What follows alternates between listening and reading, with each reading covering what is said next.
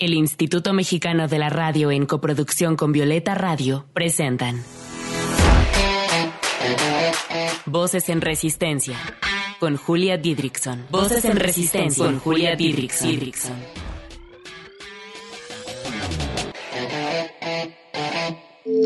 Voces en Resistencia. Un espacio para compartir la lucha de las mujeres que de diversas maneras han transformado este mundo en un lugar más libre para nosotras. Voces en Resistencia. Bienvenidas al programa número 10 de la tercera temporada de Voces en Resistencia. Yo soy Julia Didrikson y bueno, como cada semana me encuentro feliz, feliz, feliz de que estén sintonizando este programa. El día de hoy tendremos un episodio muy especial porque como saben, el objetivo de Voces en Resistencia es comunicar la diversidad de formas en las que resistimos las mujeres al patriarcado.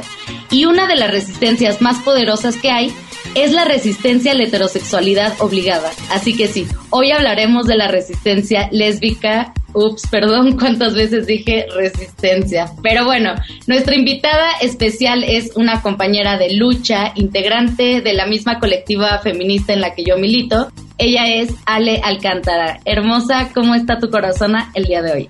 Ay, muy bien y muy feliz de andar por aquí hablando sobre resistencia lésbica, que justo acaba de pasar el Día de la Visibilidad Lésbica, así que qué mejor momento que este para hablar sobre estos temas. Queda perfecto y bueno, me encanta, me encanta estar con Ale, que la quiero mucho. Ustedes quédense porque escucharla hablar es un regalo de la vida. Comenzamos. Voces en resistencia. Adrian Rich, en su famoso libro La heterosexualidad obligada y la existencia lesbiana, además de hacer una crítica a la teoría feminista que ha dejado de lado precisamente la existencia lesbiana, hace una crítica a la institución patriarcal con la que tradicionalmente se ha controlado a las mujeres. Sí, la heterosexualidad obligada. En dicha crítica menciona algunos de los métodos mediante los cuales el poder masculino se manifiesta y se mantiene. Dos de ellos tienen que ver con la sexualidad, Escuchen bien, el primero es el de negar a las mujeres su sexualidad y el segundo es el imponer la sexualidad masculina. El patriarcado, pero ojo, también el capitalismo, a través de distintas instituciones y recursos como los medios de comunicación, la ciencia, la iglesia y la familia, han reprimido la sexualidad femenina con imposiciones que favorecen la posesión de las mujeres por parte de los hombres. La imposición de la heterosexualidad patriarcal nos cierra las puertas para que podamos elegir libremente nuestra preferencia sexual, borrando la existencia lesbiana que ha sido y que sigue siendo una importante resistencia hacia el patriarcado. También es importante mencionar que la heterosexualidad es sumamente funcional al capitalismo, especialmente dentro de la institución familiar. Karina Vergara Sánchez en la revista feminista digital La que Arde explica que las mujeres se nos son asignadas tareas de cuidado y del espacio doméstico, como lo son cocinar, lavar ropa, mantener la casa limpia, cuidar de los menores o de los las mayores de la familia. Esta responsabilidad permite que los hombres puedan pertenecer a la fuerza de trabajo y de producción capitalista. Y bueno, desde que las mujeres salen de sus casas a trabajar en el mercado, sufren de doble jornada laboral dentro y fuera de los hogares. Por esta y otras razones, la heterosexualidad es considerada como un régimen político indispensable para la división sexual del trabajo y por ello, la homosexualidad o cualquier otra preferencia sexual significa una amenaza a la producción capitalista. Uf, pero conozcamos a nuestra invitada, Alejandra Alcántara, es activista por los derechos de las mujeres y poblaciones LGBTTIQ. Es cofundadora de la Conectiva, al igual que yo, vocal de la Comisión de Educación y de Lesbianas de la Coalición Mexicana LGBTI, abogada en formación con estudios en aplicación de la perspectiva de género y enfoque de derechos humanos en la impartición y procuración de justicia, así como su transversalización en las empresas. Ale se encuentra constantemente resistiendo al patriarcado a través de talleres y conversatorios en materia de género, diversidad sexual y derechos humanos. Ale, de verdad, qué gusto que estés aquí. Quisiera comenzar preguntándote por qué para ti el ser lesbiana es una resistencia hacia el patriarcado. Pues justamente como lo estabas comentando ahorita con Rich, que bueno, es una de las máximas exponentes justamente en esta cuestión de ver a la heterosexualidad como un régimen político y no únicamente como una orientación sexual, pues si bien no se trata de quién resiste más y quién resiste menos o quién va más en contra del patriarcado que la otra, pues es una realidad muy real. El hecho de que quienes somos las mujeres sáficas, las mujeres lesbianas, las mujeres que decidimos compartir vida, espacios con otras mujeres, somos pues de las personas que más van en contra del patriarcado por la simple y sencilla razón de que no estamos cumpliendo con el ABC de lo que el patriarcado espera de nosotras, ¿no? Tan simple lo vemos, por ejemplo, cuando salimos lo que llamamos del closet, cuando ya nuestra orientación sexual es más pública que privada, lo primero que se piensa es que ya no vamos a tener hijas o hijos, que ya vamos a estar solas toda la vida, que ya no vamos a poder hacer una vida en pareja, cuando habemos quienes sí vamos a hacer todo eso, pero pues simplemente no va a ser con un hombre o al menos con un hombre cisgénero, sino que pues simplemente preferimos que sea con una mujer, elegimos que sea con una mujer o simplemente por nuestra orientación sexual, pues seguimos justamente con estas cuestiones, ¿no? Entonces, sí, totalmente resistir desde nuestra orientación sexual, desde también quienes deciden ser lesbianas políticas, porque también hay que mencionarlas, pues es muy importante que reconozcamos esto. Nosotras somos de las más fuertes figuras que el patriarcado ve como enemigas, porque no estamos cumpliendo con lo que se nos impone, en primera instancia porque no pretendemos compartir nuestra vida con un hombre. Y eso pues evidentemente al patriarcado no le encanta y a nosotras nos encanta que no le encanta el patriarcado. Eso, ahí está toda la resistencia. Oye, explícale a nuestra radio, escuchas justamente qué es esto de eh, lesbianismo político. Bueno, pues justamente el lesbianismo político es una práctica política que nace principalmente del feminismo radical. Lo que muchas veces escuchamos como separatismo realmente pues no es tal cual como un separatismo, sino que el nombre correcto es lesbianismo político, donde básicamente lo que se hace es poner en una balanza, darle mayor prioridad a las relaciones entre mujeres que a las relaciones entre mujeres y hombres. Es muy importante también cuando hablamos de lesbianismo político hacer saber que no únicamente nos estamos refiriendo a relaciones sexoafectivas, sino el simple hecho de darle prioridad a cualquier tipo de relación, ya sea familiar, personal, de amistad, de pareja también, lo que sea, cualquier tipo de relación se le da una preferencia a las mujeres, lo cual pues en una práctica ya un poco más, vamos a llamarlo un poco más rigurosa, pues lleva justamente a la cuestión de los espacios totalmente separatistas, que es distinto a los espacios no mixtos. Realmente los espacios separatistas están conformados por mujeres que en ningún ámbito de su vida comparten espacio con los hombres. Entonces, sí, justamente el lesbianismo político es eso, es una práctica política donde damos preferencia a las relaciones entre mujeres. Mil gracias, Ale. Voces en Resistencia. A resistir con nosotras desde las redes sociales. Encuéntranos en Instagram como arroba voces guion bajo en resistencia, en Twitter como arroba violeta radio guion bajo FM y arroba reactor 105. ¿Y tú cómo resistes? Nos encontramos con Ale Alcántara hablando de la resistencia a la heterosexualidad obligada y de la maravillosa existencia lesbiana. Ale, ¿qué desafíos has tenido en tu vida por ser lesbiana? Muchísimos. La verdad es que el simple hecho justamente de tener, y digo tener porque en algún punto de nuestras vidas se convierte en obligación el hacerles saber a personas en general que mi orientación sexual es distinta a la heterosexualidad, pues evidentemente me ha llevado a, algún par de caminos no tan padres. Justamente algo que también es muy importante recalcar es que nuestra salida del closet no es una vez, nuestra salida del closet es constante. Cuando vamos en el metro, cuando cambiamos de escuela, cuando tomamos un nuevo curso, siempre por X o por Y sale a relucir o sale al tema nuestra orientación sexual.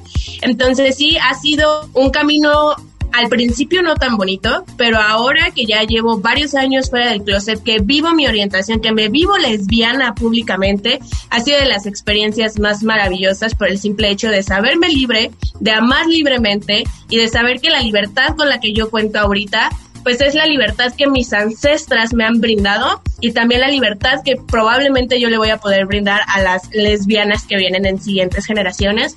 Entonces es un camino de resistencia y de lucha y cualquier camino de lucha no es totalmente eh, rosa, tampoco es eh, miel sobre hojuelas, pero pues de eso se trata la resistencia, ¿no? Cuando la resistencia es fácil, no es resistencia, entonces pues existimos porque resistimos y resistimos desde nuestra lesbiandad. Entonces, pues hay que agarrarle amor al camino y seguirle chambeando para que en algún punto, pues ya no tengamos que resistir porque ya no va a haber un patriarcado, pues al cual resistirle. Exactamente, nuestro objetivo es que no tengamos que resistir en toda la historia de la humanidad de las mujeres, sino que vamos a llegar a un mundo donde seamos completamente libres de amar y de hacer lo que queramos con toda la autonomía y con todo el placer. Ale, ¿tú te has separado de los hombres? La verdad es que sí. En mi experiencia muy particular, yo antes de salir del closet estaba casada con un hombre y tomé la decisión justamente de pues separarme de él porque yo sabía que había algo en mí que no me permitía el compartir vida con un hombre, pero siempre se me enseñó a hacer a un lado lo que yo sentía con tal de cumplir justamente con este ABC de lo que se esperaba de mí. Y después de que me separé, que me acepté lesbiana, que acepté que yo era capaz de amar a otras mujeres y que quería hacerlo libremente, justamente comencé a darle prioridad a eso entonces, ha habido puntos en mi vida donde he decidido el no compartir espacios con hombres por mi seguridad, pero más allá de por mi seguridad, porque creo que es muy importante que prioricemos las relaciones entre mujeres. Y tenemos mucho que sanar entre nosotras, tenemos mucho que sanar desde nuestras ancestras, justamente es un proceso de sanación muy importante. Entonces, creo que llegué a un punto de mi vida donde me pareció justamente necesario el priorizar y eso implicaba el desafanarme de algunos espacios con Sí, y creo que la mayoría de nosotras cuando entramos al feminismo priorizamos precisamente las relaciones con otras mujeres y también nos damos cuenta de que no necesitamos a un montón de hombres que antes estaban en nuestra vida y es una de las ventajas que nos da el feminismo. Voces en resistencia. Te invitamos a resistir con nosotras desde las redes sociales. Encuéntranos en Instagram como arroba voces guion bajo en resistencia, en Twitter como arroba violeta radio guion bajo FM y arroba reactor 105. ¿Y tú cómo resistes? Bueno, regresamos con Ale pero pues ya sabemos, se nos está acabando el tiempo, así que querida Ale, querida Radio Escuchas, no me quiero ir sin antes preguntarte qué mensaje le darías a las chicas lesbianas que todavía no se atreven a contar sobre su preferencia sexual a salir del closet. Primeramente, les recomiendo que en el momento en que quieran hacerlo, no están obligadas a hacerlo, pero si deciden tomar esa decisión, háganlo en un espacio seguro. Lo más importante es su seguridad y también que sepan que existimos una red de mujeres y también una red de mujeres lesbianas que vamos a estar para ustedes. Justo hace poco leía esa frase de parientes pues son la familia en la que nacemos y familia realmente es la que llegamos a escoger.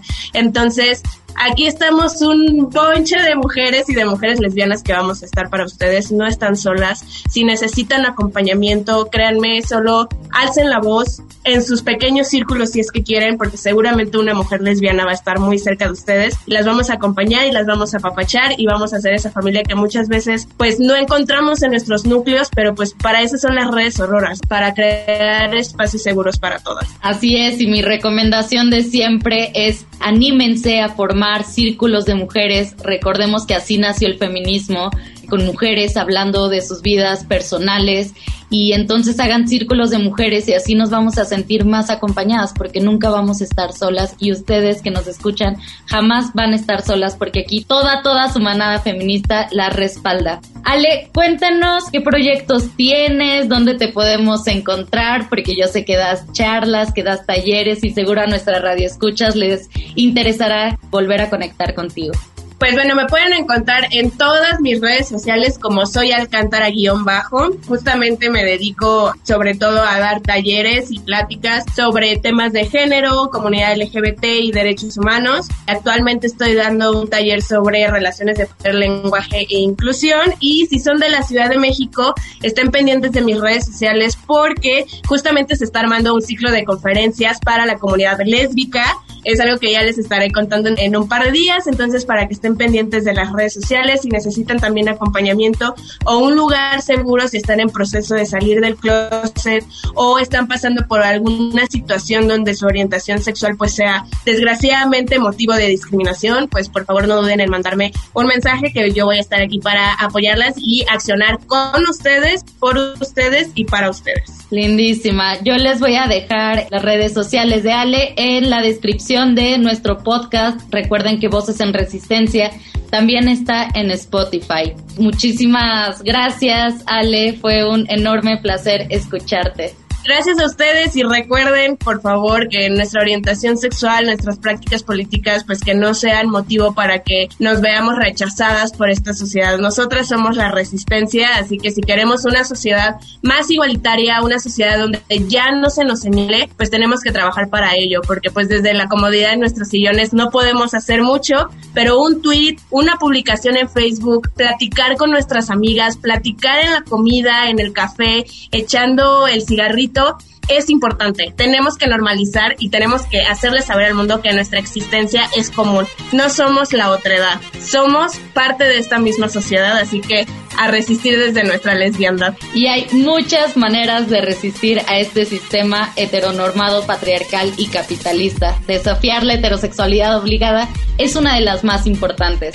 Gracias a todas las que resisten amando a otras mujeres. Gracias a Ale Alcántara por contarnos de tu historia. Gracias a Limer y a Violeta Radio por el espacio y a nuestra increíble productora Lucía Bernal. Sintonícenos la siguiente semana. Yo soy Julia Didrickson y les mando un abrazo sororo a todas. Resistamos juntas. Desde la creatividad, la lucha, la sororidad y la ternura. Esto fue Voces en Resistencia. Hasta la próxima. Voces en Resistencia fue una coproducción de Violeta Radio y el Instituto Mexicano de la Radio. Voces en Resistencia.